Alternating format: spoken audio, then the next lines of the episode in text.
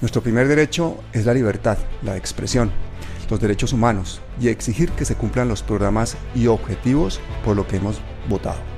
Pero eso es una complejidad muy grande y para entender esa complejidad, lo que podemos hacer, de lo que se debe hacer y de lo que se está haciendo, tengo yo creo que el invitado ideal, que es uno de los senadores más activos, más brillantes, más peleones que tenemos en Colombia, Wilson Arias, bienvenido. Sí, Pablo, es muy alta responsabilidad. Agradezco la mención que hace de la lucha social, porque tiende a olvidarse, de hacerse como una pretendida ¿no? disectación allí entre el, liderazgo social y después la actividad parlamentaria. Y no, seguimos comportando las mismas causas. Entonces tú ves a Iván Cepeda matándose en el, en el tema de víctimas, de modo que sigue siendo un representante de las víctimas, ahora parlamentario. Alfredo Mondragón, pues ni más faltaba y creo que varios líderes. El desafío de todos estos liderazgos a propósito es lograr politizarse más en el sentido de profundizar, porque no es lo mismo movilizar que legislar y controlar. Entonces es un desafío que tenemos, pero tenemos madera para todo eso y compañeros muy valiosos, coincido contigo Pablo, en un momento excepcional de la política. Y esta semana yo creo que deberíamos empezar por lo que pasó en estos días porque si damos un poquito de contexto eh, a los que nos están oyendo, vamos a recordarles que el partido ADA fue el que le dio la bala a Roy Barreras y a su esposa Gloria Arizabaleta. Eh, Roy Barreras pidió el apoyo de ese partido también cuando quería ser presidente. Paulino Riascos eh, asegura que Barrera le está intentando hacer mucho daño al pacto, que lo quieren sacar de, de ADA. Por otra parte, hay una pelea por esta presidencia de esta comisión en la que Paulino Riascos afirma que tú, que Aida Bella, es, prácticamente sin contar con él, querían quedarse con esa presidencia y que él en Franca se la ha ganado, que tiene derecho a ella. Él, por otra parte, es una persona que es eh, afrodescendiente, que ha sido pescador, que es abogado, que se ha hecho a pulso. Pero también hay que recordar que es el fundador de ADA, que es un partido eh, que hace parte del pacto histórico y que ha respaldado a Petro y a Francia, pero que tiene unas relaciones que son a veces eh, pues bastante preocupantes, ¿no? Recordemos, por ejemplo, esta esposa del congresista condenado por parapolítica que estaba en la lista cuando ingresó a la mesa del pacto eh, que era de ADA, que el pacto la aceptó, pero que ante la protesta social tuvieron que dejar caer la lista para poderla cambiar. Realmente esta pelea esta semana por esa presidencia de esa comisión, pues nos ha dejado muy confundidos. Yo quisiera escuchar de tus labios qué fue lo que pasó, que nos expliques y que nos des ese contexto. Gracias, Pablo. Creo que hay que tratar de poner un poco de fondo para no quedarnos en lo anecdótico y que se comprenda lo que eh, lo delicado del momento. Porque es que ya también ocurrió en Comisión Séptima de Cámara que este, había plantado una candidatura, al parecer, no conozco los detalles, pero lo que ha trascendido es que resultó elegido otra persona del pacto enfrentando dos candidatos nuevamente. Mm. Eh, y entonces mi alerta es mucho más de fondo, es decir, aquí no está en juego la suerte personal de Wilson Arias o de Paulino Riascos o de SCAF o de las personas que se han postulado en otros momentos. Lo que está en juego es un proyecto político colectivo que ha costado mucho al pueblo colombiano, que le ha sido muy caro. Después de dos tantos años tenemos una oportunidad, pues tienen a repetir las palabras, ¿no? Histórica, pero no, no lo estamos diciendo pues como una, como una muletilla. Se supone que somos un pacto histórico que quiere instalar una etapa de transformación, una etapa histórica de transformación, de las cuales son cuatro años ahora y esperamos que podamos continuar con otros candidatos, pero con evolución. Pero si no toma ese punto de partida, entonces aparece como si fuera la mera, eh, eh, eh, digamos, confrontación personalista de dos personajes que sería absolutamente secundario. No. Aquí lo que está de por medio es que a esas transformaciones que queremos realizar, ahí se oponen grandes poderes, poderes enormes, grandes corporaciones de una parte, oligarquías de distinta índole, para decirlo como la llamaba Caballero, y que están operando desde ahora. Y una de las formas que no la, que no la más conocida por la gente tal vez, pero que opera, es dividir a los proyectos, es cooptar a sectores de los proyectos. Habría que cuidar mucho el proceso de gobierno nuestro. Fíjate, tú estamos hablando de la reforma a la salud. Esa sola reforma tiene una trascendencia enorme para el pueblo colombiano y para la economía y para la sociedad y políticamente tiene severas implicaciones. Una reforma tributaria que quiere tocar a los súper, súper, súper ricos. Entonces, ¿cómo estará pensando Luis Carlos Sarmiento Angulo y compañía, el sector extractivista, el sector del gas, el sector minero, que tiene una tradición criminal? ¿Qué están pensando a propósito del modo como vamos a gobernar y cuáles son las, las precauciones que están tomando o las iniciativas que adelantan? Entonces, lo voy a resumir. Son proyectos, un proyecto antineoliberal de profundísimas implicaciones proyecto civil, de, nueva, de, nuevos criterios civilizatorios. Eso es trascendental. Han venido de Europa a hablar con Gustavo Petro para indagarle qué es su planteamiento civilizatorio sobre el tema, digamos, de, cambio climático, extractivismo, en fin. Y lo menciona para ir, estamos hablando de asuntos ciertamente históricos, esto no es un, ánimo de volver sobre los terminachos, que puede corromperse por obra de factores muy importantes. Entonces, digámoslo como es. Es probable que haya intenciones de dividirnos, de seducir, de cooptar o de embolsillar sectores del pacto histórico y es probable que empiecen por los sectores que pueden tener más debilidades o menos certezas o menos certidumbres, menos capacidades de comprensión. Y los tenemos. Entonces, yo no quiero hacer una entrada sectaria, pero sí quiero poner las cosas donde es. Eh, lo que está de por medio es una intentona de dividirnos a las cuales podemos o no hacerle el juego. lo que ocurrió en este caso en particular, he escuchado al señor Paulino, yo no he querido salir a los medios, te salvo a ti, no solamente por, porque considero tu programa y a ti como una persona de mucha valía, sino porque creo que ya se hace necesario. Ayer nomás, esta semana, ocurrió lo mismo en Comisión Séptima de Cámara. No tomo partido por lo que ahí ocurrió pero lo señalo. Si el pacto presenta no uno, sino dos candidatos, la decisión queda en terceros. Es decir, escogen entre nosotros y eso es lo que está ocurriendo. ocurrió allí, eh, esta semana y lo que ocurrió la anterior semana en Comisión Cuarta.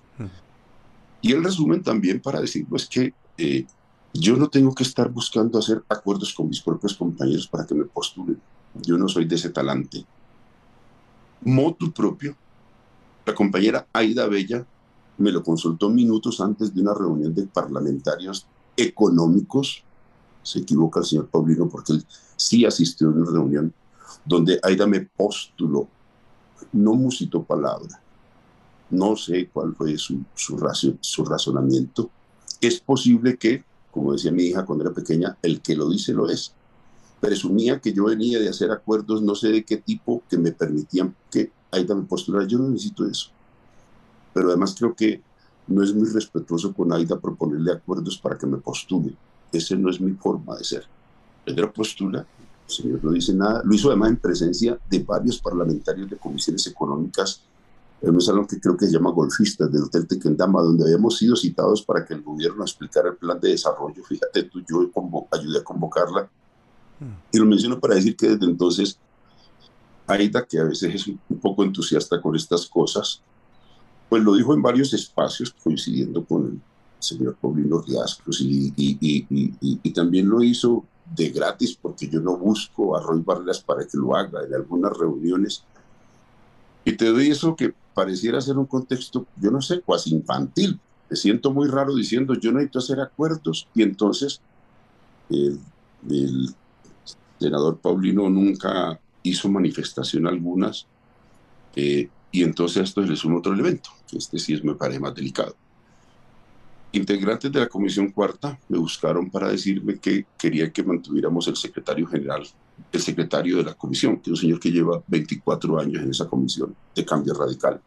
Yo no he tenido ninguna instancia con él, ningún problema, no he, no he sido objeto de ningún problema con él, que es de mi comisión cuarta pero es de cambio radical y la, y la secretaría le correspondía al pacto histórico. Me propusieron mantenerlo. Yo dije que sí, solamente sí, se compensaba el pacto, por ejemplo, con un enroque que le dieron a la secretaría en otra comisión al pacto, un cargo equivalente, porque esto no, no son cargos personales, no era para Wilson Arias, era para el pacto histórico, y ya no lo tiene. Mm. Bueno, lo que yo rechacé, porque no, no hicieron una oferta, digamos, de compensar el pacto histórico. Me dijeron es que ese señor que merece estabilidad y yo estoy de acuerdo, aunque sea de cambio radical, merece estabilidad. Pero el pacto histórico no puede salir de aquí con una secretaría menos en este periodo. yo admito que ustedes me expliquen que hay otros secretarios que están más recién llegados y ustedes preferirían conservar la estabilidad laboral. Y te lo digo, abstracción hecha de que una persona de tantos años, bueno, también puede ser cuestionable, pero en principio, en función de eso, procuren otra secretaría. Bueno, días antes no había ninguna propuesta concreta y entonces yo dije, esto es poco serio, yo no voy a negociar con ustedes eso porque además yo no vengo a negociar nombre del pacto si ustedes no dan una garantía al pacto que no funcionaliza. Y entonces se deshizo el acuerdo, no de malas maneras, no, perdón, se deshicieron las conversaciones porque ni siquiera acuerdo, fui invitado por ellos en dos oportunidades y esto fue lo que ocurrió. Bueno, lo que yo no acordé de una semana hacia otra con numerosas invitaciones, con viajes a Cali para pedirme que mantuviera. Yo dije que no, porque el pacto no podía haber seleccionado. El señor Paulino Riasco lo negoció en cinco minutos y obtuvo la mayoría a cambio de que mantuviera la secretaría de cambio radical. Eso fue en concreto ahora. Yo espero que nos reunamos como bancada, que es la otra incomodidad que quiero manifestar. He pedido que la bancada asuma este debate. Esto no es personal. Esto es el proyecto de gobierno de un pacto histórico. La bancada no ha tenido tiempo, me molesta esto. Ya, ya van dos comisiones en la misma. Mañana lo que va a ocurrir es cualquier otra cosa más grave y esta bancada silente, callado. Mis compañeros de bancada. Bueno, han hecho manifestaciones en redes, cosa que yo pues celebro, pero es que esto, esto no es un debate de redes, es un debate de bancada. Yo creo que hay comportamientos éticos eh, que merecen atención y políticos. Usted no puede llegar a una mesa donde sus compromisarios han acordado tener presidencia y secretaría y salir sin secretaría en nombre de que una mayoría nueva, yo no puedo decir que es pura. Fíjese usted, para desgracia mía, tiene razón el Partido Liberal, dijo Wilson, lo que pasa aquí es que ustedes presentaron no uno, sino dos candidatos a secretaría y los dos lo postuló gente del pacto histórico. Yo que postulé a Oscar Arcón, para que te quede claro, el que se ganó la batalla jurídica para que la policía tuviera que pedirle perdón a Alfredo Mondragón. Ese abogado de excelsas condiciones era mi candidato. El de Paulino fue un señor de cambio radical que disfrazó de, pacto histórico en ese momento y lo presentó como si fuera el pacto histórico para que derrotara al pacto histórico con un candidato disfrazado. Para quien te dé la razón, pues los hechos lo están diciendo. Esto es supremamente grave, en mi opinión. He guardado cierta reserva a la espera de que haya el debate interno, pero yo espero que el pacto histórico no puede seguir eh, teniendo, ¿no? Eh, es decir, mensajes equivocados al respecto cuando lo que se está arriesgando es la totalidad de un proyecto que ni siquiera es de cuatro años, sino del arbolito. ¿Estamos entonces ante un nuevo manguito? Ese ha sido lo que el decir popular ha planteado. A mí me preocupa porque cada vez me entero de más cosas. Esto no puede ser un asunto de dimes y diretes, pero hay, algunas cosas que son públicas.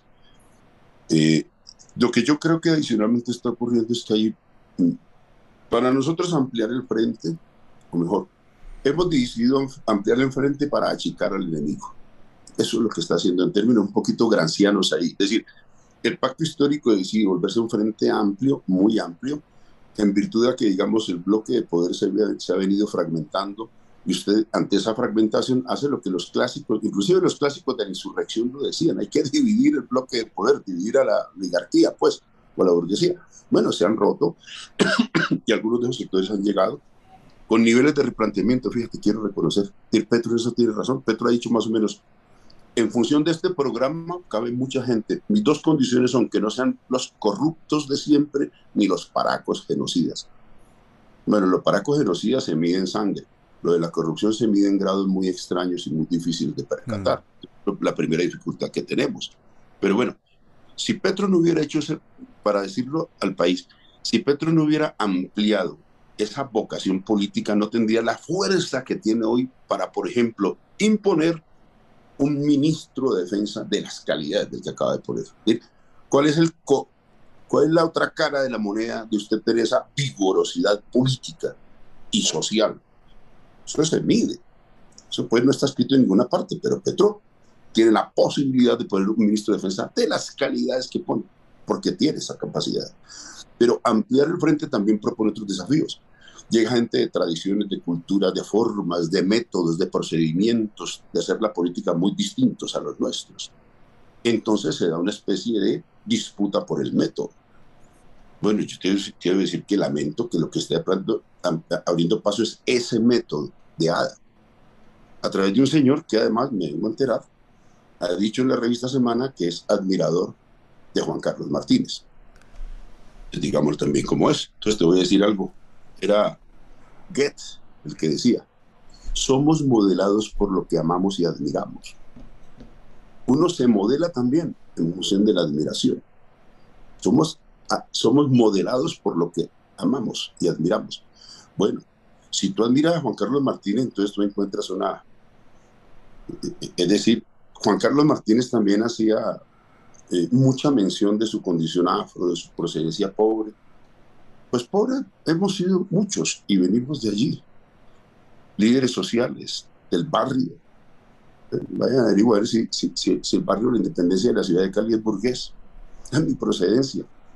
Si se trata de eso, no. Es que no es solamente eso es que yo creo que hay una especie de complexión política de algunos sectores que son los que aquí están operando. Entonces, el método Juan Carlos Martínez vuelve a operar acá. Yo sostengo que lo que aquí estamos es un método que es extraño a nosotros, por lo menos a nosotros, aunque muy generalizado en otras formaciones políticas, que reparten avales, que venden avales, que meten paracos, que entregan, que no les importa el resultado social de su gestión política y después dicen, es que yo vengo de las comunidades negras. No, a mí con ese cuento. Yo siempre tengo una discusión porque además he enfrentado a Juan Carlos Martínez en la lucha callejera y compañeros míos han muerto en la lucha nuestra, en nuestra historia, en esa batalla.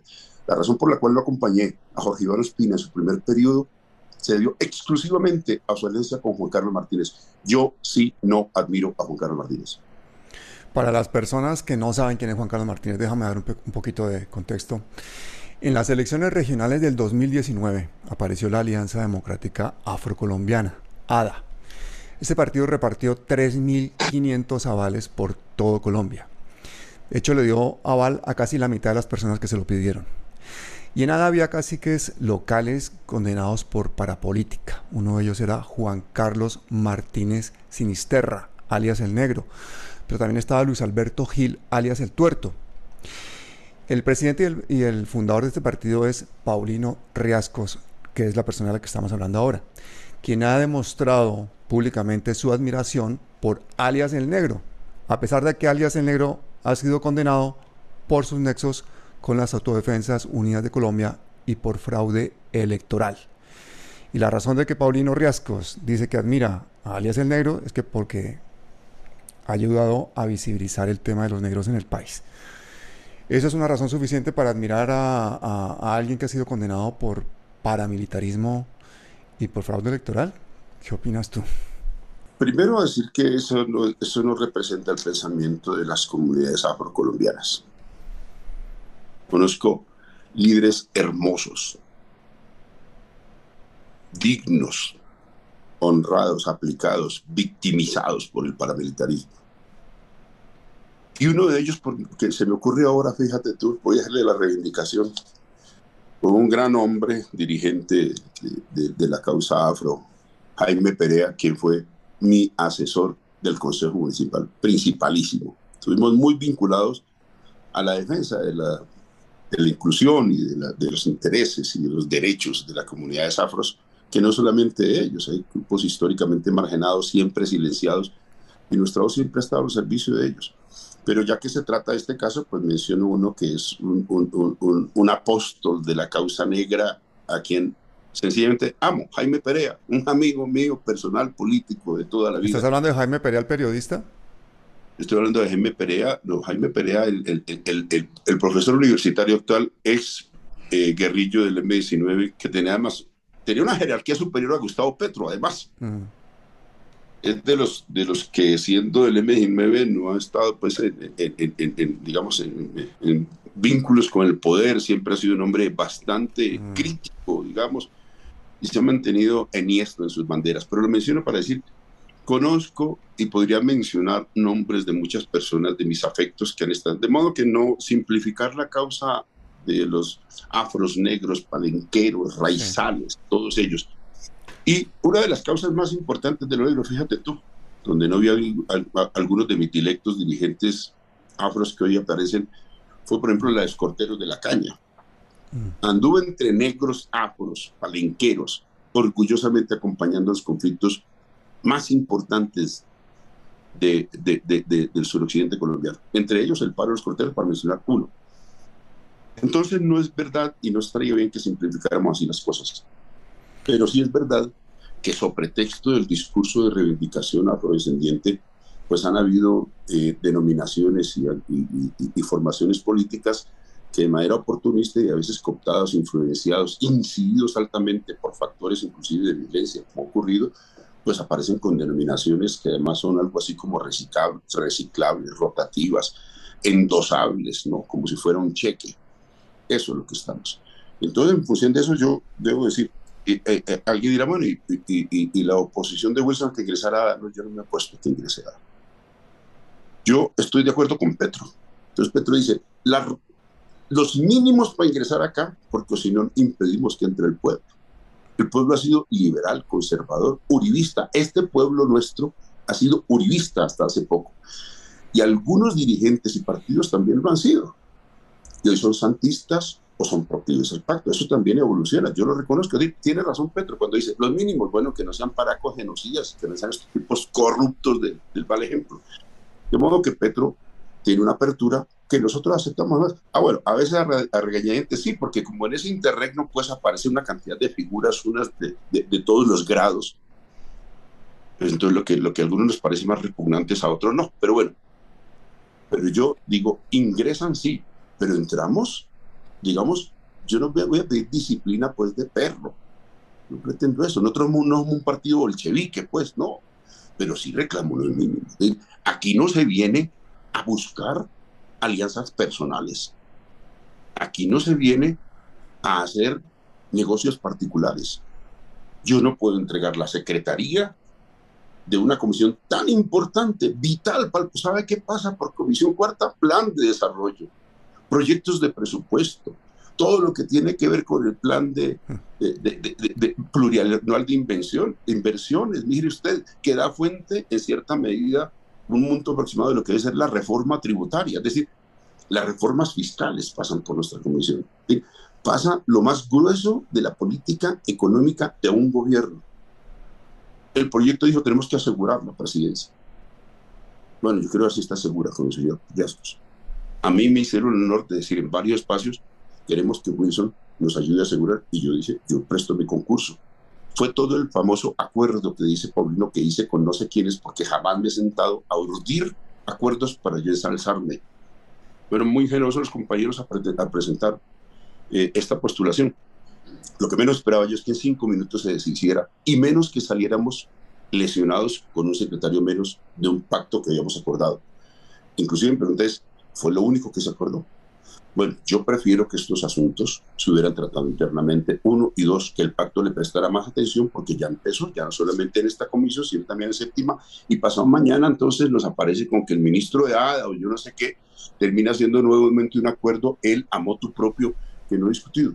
Bueno, yo estoy pidiendo aquí una aplicación de, qué sé yo, disciplina de perros, pero aquí sí se viene no a procurar conversaciones particularistas y creo, claro que estoy muy enojado con esto, como del mismo modo que estoy eh, manifiesto mi incomodidad con el silencio formal. A mí no me interesa que me busquen mis compañeros en los pasillos para decir qué cosa tan mala. Yo no pretendo eso. Esto no es un resarcimiento personal. Más aún, yo podría decir que estoy en la comodidad de no tener que enfrentar ahora, pues, que yo no sé, una presidencia de responsabilidades. Pero como el problema no es ese, el problema es que el corazón de uno late, vibra por estas cosas, pues seguramente vamos a seguir aquí muy esforzados, como lo vamos a seguir haciendo indudablemente, que no les quepa duda, y un mensaje ya no para nosotros, sino para los adversos. Y si, la, si los sectores reaccionarios de este país pensaban que de esta manera me iba a dejar por fuera de la actividad política, pues no. Yo no he necesitado pergaminos, nombramientos ni credenciales para luchar por esto, Pablo. Voy a ir exactamente la misma preocupación en mi comisión cuarta. Me han pedido que me vaya para la séptima, ayudar a la comisión de salud. Hubiera querido hacerlo, Pablo. te, te juro que yo soy de los que soy capaz de trasladarme de comisión para ayudar con una reforma tan importante como la salud. Alfredo, que iba para tercera para ser económica, Alfredo Mudragón, le pidieron que se pasara para séptima y de buen agrado Alfredo se fue para séptima a ayudar a que sacara no la reforma de Carolina Corcho, la reforma a la salud, por Dios, hubiera hecho lo mismo. Pero me han pedido que esté en cuarta, voy a seguir en ella para ayudar todo lo que pueda, querido Pablo. Creo que nos has dejado clarísimo el tema Wilson. Y ahora que has mencionado pues a la Comisión Séptima, hablemos de la nueva presidencia de la Comisión Séptima, que está ahora en manos del señor Ahmed Escaf, a quien mucha gente lo acusa ahora mismo de hacer acuerdos por debajo de la mesa con conservadores, con los liberales, con el cambio radical y con el centro democrático. Están hablando también de que Ahmed Escaf es el nuevo manguito que ha pasado por encima de la Colombia humana y del pacto. ¿Tú qué puedes comentarnos de eso? No conozco mucho los, las incidencias de lo que ocurrió, pero de nuevo no puedo quedarme callada. Es decir, quienes no estaban conformes con las postulaciones que hicieron bien pudieron plantear el debate, ¿no? Pero fíjate tú que estoy escuchando mucho, muy recurrentemente la versión según la cual dice que teníamos que haber hecho una especie de acuerdos muy especiales. Entonces aquí cualquiera alega no ser parte de un acuerdo inexistente. Yo no tengo acuerdos con nadie, Pablo. Ni siquiera con Aida, quien, quien, quien generosamente me postuló inicialmente y mucho menos con Roy, quien lo repitió varias veces en varias reuniones de bancada.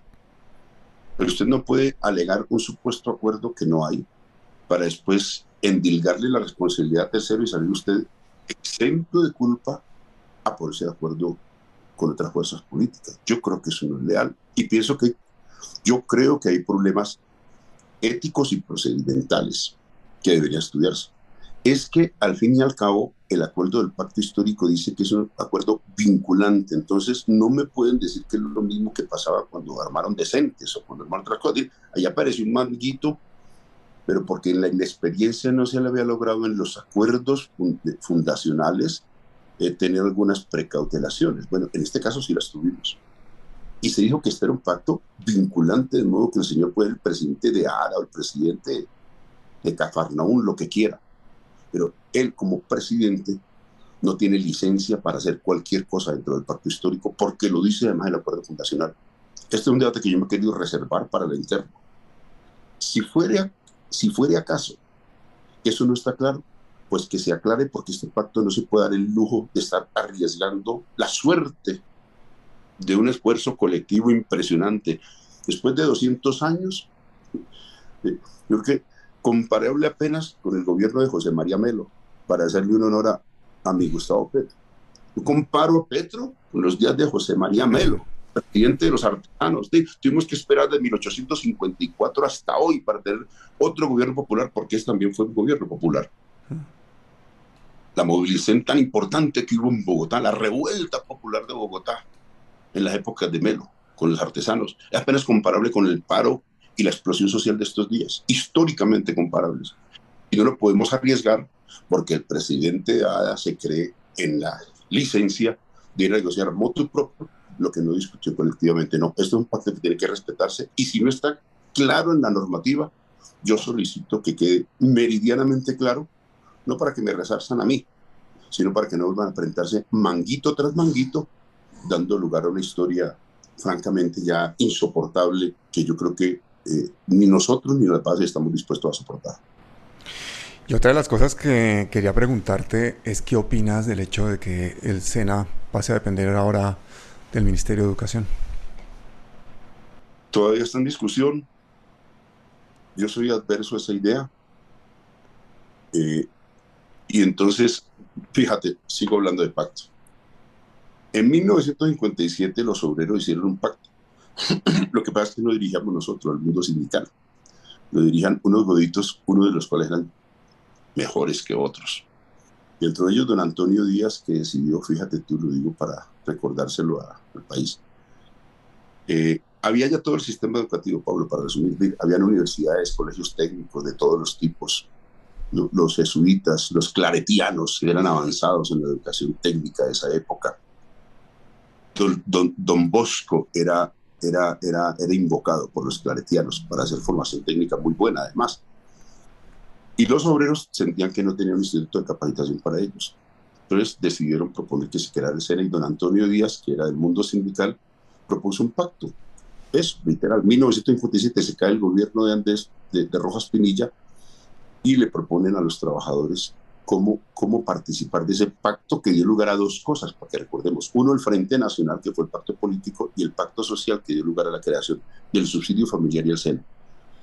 Los trabajadores habían logrado ganar en esa negociación antes, en negociaciones sindicales, paros, huelgas, y en la mesa de, ese, de, esa, de esa junta militar de gobierno, de junta cívico-militar de gobierno, lograron un 5% de impuesto a la nómina para el subsidio familiar. Cuando los patronos y el gobierno y los militares no estuvieron de acuerdo en crear el SENA, que propusieron también aparte del subsidio familiar, los obreros decidieron entregar un 1% del subsidio familiar con destino al SENA y perder del 5%, perder el 1% para el subsidio familiar y se mantiene 4% para el subsidio familiar y 1% para el SENA que después se aumentó en el 62 al 2%. Menciono esta historia para decir, eso fue un pacto social. Mm. Un pacto histórico no debería echar por la basura sin discutir ese pacto social. Las centrales sindicales han dicho no queremos que el SENA se vaya para el Ministerio de Educación. Yo creo que tienen razón, pero tienen razón por más, no es solo por razones históricas. Voy a decirlo de esta manera. Eh, los más afectados en la pandemia y los actores de la explosión social no fue la juventud de clase media universitaria, juventud popular, el DANE dice, ¿quiénes fueron los más lesionados en la pandemia? Los que estuvieron en la calle poniendo la carne en el asador de este paro. Fueron los jóvenes pobres sin escolaridad. Joven, pobre, sin escolaridad. Y adicionalmente, si eran rurales y mujeres, estaban en no futuro. Y si además eran de poblaciones étnicas, negros o indígenas, estaban en el peor de los mundos. Es muy difícil responderle a ese universo desde la universidad. Petro cree que sí, yo creo que no. Bueno, Petro no. Los asesores de Petro piensan que todo es universidad por un problema que tenemos, Pablo. Es que eh, nuestra izquierda, pero también la academia, ha sido muy dada a mirar. Cuando habla de juventud, habla de juventud clase media y universitaria, que son los que más duro hablan, que son los que han estado con mayor capacidad de interlocución política por obvias razones. La juventud campesina y popular, que es un espectro enorme, no es tan visible, pero además no tiene tanta capacidad de ejercer representar. Y suele ocurrir lo que le pasa a los sectores populares. Entonces, como hablan son los gremios económicos, cree que solo existen gremios y no existen sectores populares. En, Colombia una especie de, bueno, un, enfoque equivocado, diría yo. Cuando se habla de juventud, se habla de juventud universitaria o de juventud pandillera y, de portafolio de violencia. Eso tiene una mixtura enorme. De la juventud popular es una gama enorme, Pablo muchos de ellos expulsados de la, de la, de la, de la, educación formal. Para esos jóvenes necesitamos programas ocupacionales y laborales, de formación ocupacional de alta vocación laboral. Eso no tiene la universidad. Esa formación ocupacional la hace el SENA preferentemente.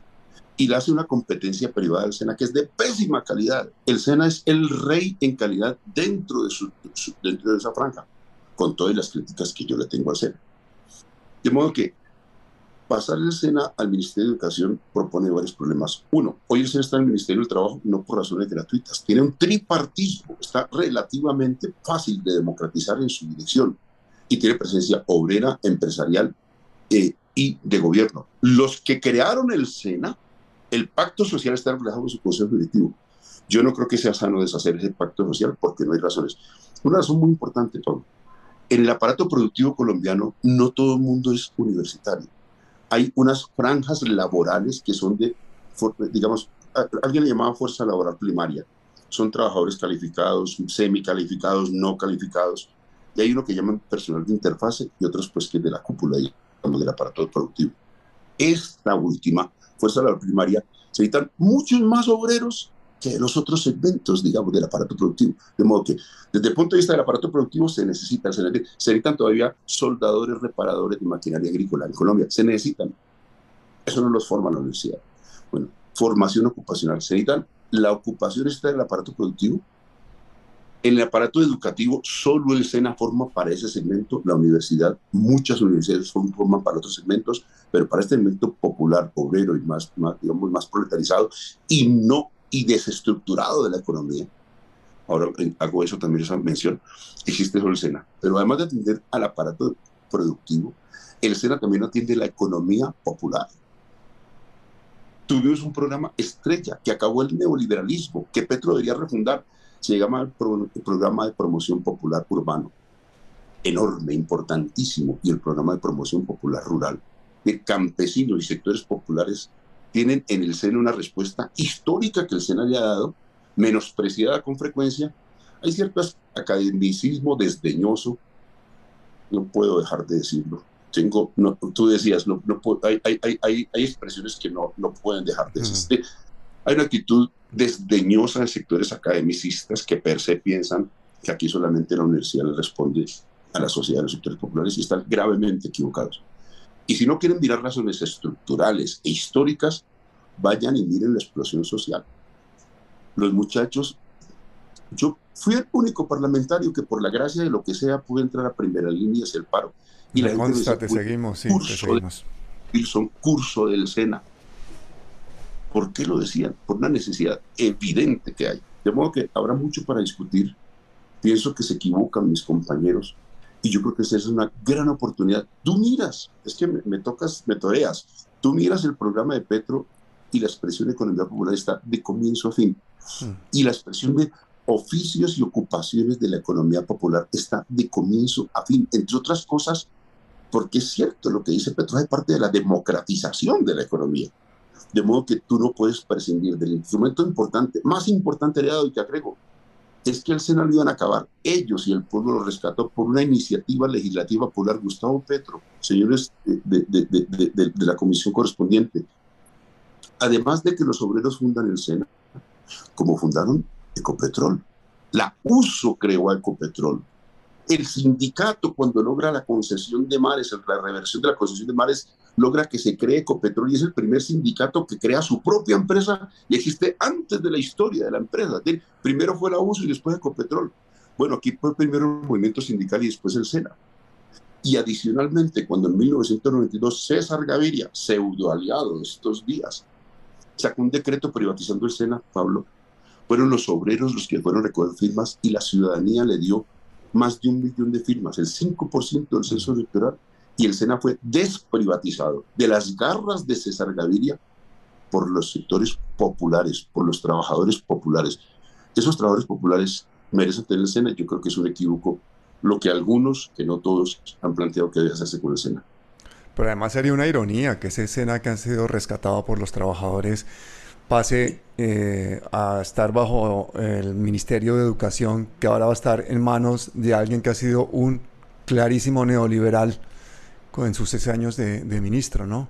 Pablo, pero al respecto no me, no me perdonaría si dejo de decir algo. Yo he tenido contradicciones con, con eh, Alejandro Gaviria en otras oportunidades, en varias, y lo recuerda la ciudadanía, inclusive algunas en redes. Busqué a Alejandro Gaviria un poquito en la idea, pues como, como venían los muchachos del barrio para frentearlo, ¿cierto?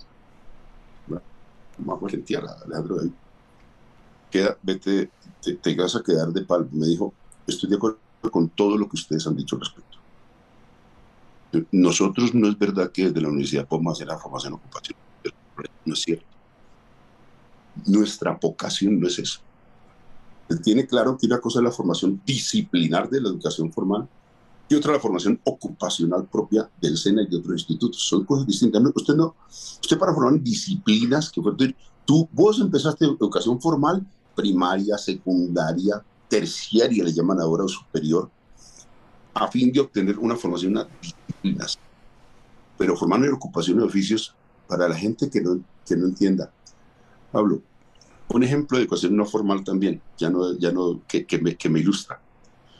Pablo, cuando cuando quieras aprender a tocar guitarra, el profesor de guitarra te puede llevar a Pablo, que es muy, muy docto en sus asuntos académicos, pero también puede llevar a un obrero de quinto de primaria y es posible que el de quinto de primaria toque mejor que Pablo al final.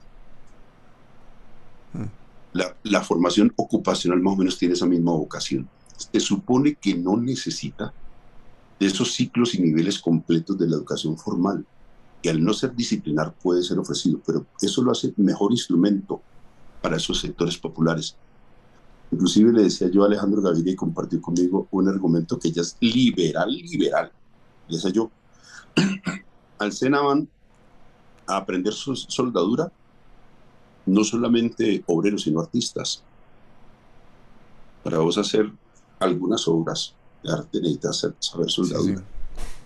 Y entonces yo le decía, ¿quién le impone a la sociedad que solamente se puede aprender soldadura por la vía universitaria? Además de ser un exabrupto, ineficiente, improbable, desde el punto de vista de los derechos humanos y de las libertades individuales, es un exabrupto. De la misma manera que decíamos, la renta básica tiene una explicación liberal. La gente con dos pesos para que compre lo que necesite. Hay, hay parte de un debate liberal, no solamente económico la renta básica, es de libertades individuales.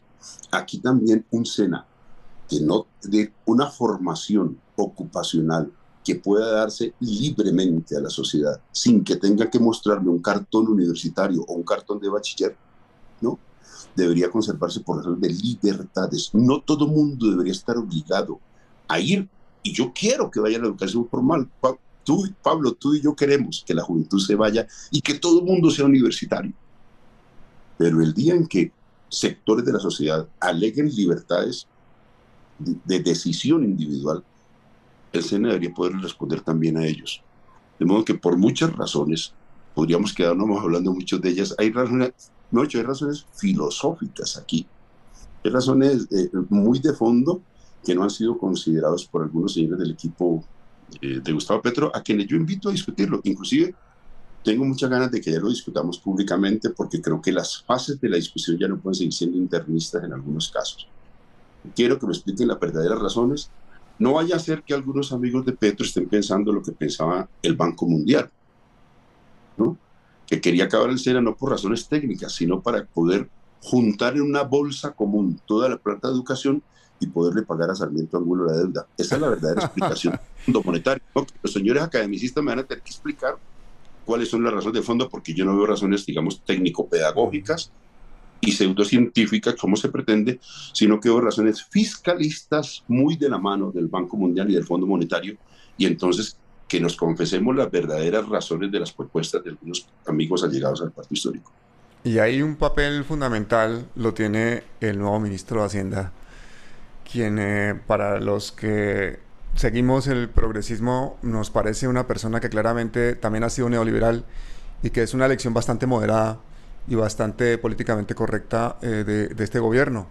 ¿Qué opinas tú? ¿Cuál puede ser ese, ese papel en esta toma de decisiones en los próximos años por parte de este ministro? La gente tiene derecho a cambiar. Y un neoliberal convertirse, digamos, a un pensamiento político distinto y está ocurriendo por estos días. Está ocurriendo con mis tíos, algún tío vivista se reconvirtió al petrismo y yo estoy feliz de que eso haya ocurrido en las últimas campañas y también intelectuales. De modo que en esto no quiero ser sectario.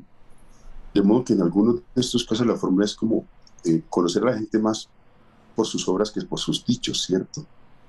Porque inclusive también hay gente que dice reconvertirse y no estarlo. Entonces, eh, me impresionó la conversación con Alejandro Gaviria, ¿viste? me gustó la conversación. Te, te, estoy hablando de herejías. ¿no? si está de acuerdo con que si Alejandro Gaviria está de acuerdo con que el SENA siga siendo, no, no esté en el Ministerio de Educación, eso ya es algo, ¿no? No, hay afirmaciones muy potente sobre el tema de educación y, y, es posible que en salud nunca nos pongamos de acuerdo con él. Pero me entusiasma escucharle algunas cosas, porque además también es que Petro tiene una capacidad de explicación y de convocatoria y de articulación tiene una gran capacidad de articulación. No me cabe duda que Roy Barreras ha avanzado mucho en su pensamiento político en este tiempo y no lo quiero defender, ¿no? Hay, que, hay quienes empezaron hablando de paz y hablaban de la paz chiquita de Juan Manuel Santos, ¿te acordás? Sí. Y creo que Petro ha logrado... Paz neoliberal.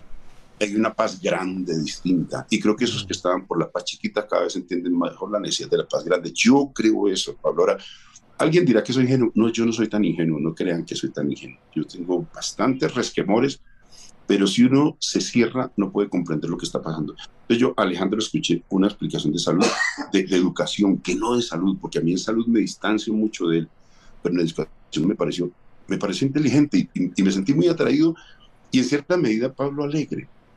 Yo digo, hombre, si logramos que la gente cambie el chip político, es momento de cambio. Es momento de cambio, Pablo. Mira, la pandemia dejó cosas graves, pero también positivas en ese sentido. Pero bueno, no quiero hacer el discurso optimista y bobalicón. Quiero decir, Eh, de este señor José Antonio Campo fue cepalino, es decir, fue contrario al neoliberalismo, fue estructuralista, fue un poco eh, muy de la idea de la sustitución de importaciones, tiene una área importante. Creo que, como se lo involucionó, alguien dirá sectario, bueno, para mí se fue a posturas más bien neoliberales, y ahora en función del debate de Petro he escuchado algunas cosas interesantes, algunas, por ejemplo, que además hacen parte de cierto acervo y cierto consenso social. Por ejemplo, que no deben haber beneficios tributarios. Lo está diciendo con todas sus letras él. Ah, que eso es muy nuevo. Bueno, eso es una confirmación de lo que han dicho varias misiones, pero me alegra mucho escuchárselo, porque no era el discurso de ellos hace cuatro años, cinco años, siete años. Mm. Pablo, la política también, te lo decía ahora, la fuerza política que está convocando Petro le da no solamente, Pablo, para poner ministro de defensa, como lo puso, sino también para tensionar, digamos, eh, eh, eh, en el mejor sentido de la expresión, la política. Hay gente que ahora nos acompaña, hasta los vecinos, Pablo, lo miran a uno distinto ahora. Paso por mi casa, el barrio popular de vivía, y los godos salen a abrazarme y yo me pongo feliz. los godos de mi barrio popular, el histórico, líder conservador sale, Wilson, chévere, que nos, que nos vaya bien. Y yo le digo, sí, que nos vaya bien, porque en el fondo tiene razón, Pablo. En el fondo, si le va bien, no es al pacto, sino al país. Y creo que eso está ocurriendo en muchos sectores. No quiero ser sectario, quiero ponerle proporción. Que esté enojado con lo de ADA no me saca de la idea noble e inteligente de que todo mundo tiene que llegar, ojalá todos, en función de nuevos propósitos. Yo creo que hay mucho padre de familia, mucho dirigente político que está diciendo, este país se puede dar una nueva oportunidad. Yo creo eso, Pablo. Y creo que eso nos da una potencia de, si sabemos leer así, si no somos sectarios y torpes, si sabemos abrir la puerta, uno, abrir la puerta, dos, sin ser bobitos, ¿no? Que es más o menos lo que hablamos ahora. Porque, ¿Cómo haces para que lleguen, pero sin la sin la idea falsa de que todos aquí compartimos los métodos. No, llegan y disputamos el método. Llegan y a mí no me, no me gusta el método suyo. Nosotros reclamamos unas formas, unos procedimientos. Por eso hablaré que lo más potente, varios de las cosas que muy importante, la convocatoria en diálogo social para que sea el pueblo movilizado políticamente, que no solo son marchas, son foros, son eventos. Bueno, el pueblo metido también le pone a esto norte. Y este pueblo tumbó una reforma tributaria con un Congreso como el que teníamos, con un gobierno como el que teníamos, y le impuso tumbar la tributaria, tumbar la salud, tumbar la compra de los aviones. Le tumbó canciller. Este pueblo en la calle, sin ser gobierno, contra el gobierno, contra ese Congreso, contra todos los poderes, contra el ESMAD, contra la fuerza pública, contra el ejército, contra todo eso el pueblo impuso una línea de comportamiento. ¿Cómo no puede hacerlo el pueblo en la calle y no solo en la calle marchando ahora que somos gobierno? Bueno, yo creo que eso va algo así como a sobredeterminar muchos comportamientos políticos, querido Pablo, incluidos seguramente las de gentes aliadas que por fuerza de la política creo que van comprendiendo la estatura, la nobleza, la importancia del partido histórico. Wilson, ya para terminar, me gustaría hacerte una pregunta un poco incómoda y es que a mí uno de los ministerios que más me preocupa es el de justicia, precisamente por estar en uno de los países más desiguales, con más corrupción, con más problemas y con esta historia de absoluta impunidad. Me daría muchísimo miedo que Petro nombrara a un ministro de justicia tibio. ¿A quién te gustaría a ti tener como ministro de justicia? me estás metiendo. No, no, no es mi campo, no conozco mucho. Y, a veces ocurre esto que es, es el mismo dilema que tiene Petro. Hay, hay, hay ministerios y responsabilidades que tienen que reunir, además, digamos, de, de una postura política y de un coraje y de capacidad de decisión. También, digamos, unas capacidades técnicas que sin lo uno no podría contribuir con lo otro. ¿no? Es lo que les estoy a mis compañeros en las comisiones también, bueno, que, la gente reúna además de la capacidad de ciertos dominios técnicos que son fundamentales. Entonces, entro como, como, como preguntarme, a mí, a mí, por ejemplo, yo estaba pensando, ay Dios, tengo un problema en estos días de, de, la cabeza. No hemos empezado a gobernar y ya estoy congestionado. eh, eh, había pensado, por ejemplo, gente como Ramiro Bejarano. ¿Ves? De una talla jurídica y de una decisión política. Para mencionar un nombre. Pero entiendo, según escuché, tal vez le vi. Ah, estaba pensando a gente como José Gregorio Hernández. Se lo propuso, pero por razones de salud no lo aceptó. ¿No lo aceptó? Ayer no lo aceptó, no. ¿Ah, sí? Sí. Mira, José Gregorio era eh, una figura chévere, hmm. de una estatura jurídica y de capacidades políticas, que es como lo que yo creo que tienen que sumar.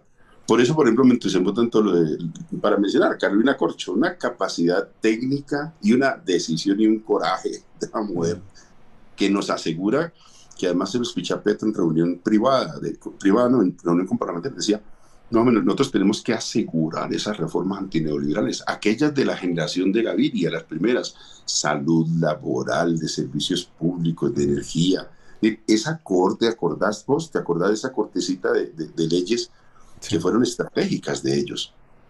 Deshacerlas y poner una clave pues mínima democrática es importante, una tarea enorme y se requiere las dos cosas. Se requiere capacidad técnica porque si no te fritan el debate y coraje y decisión para no dejarse eh, no cambiar la ruta.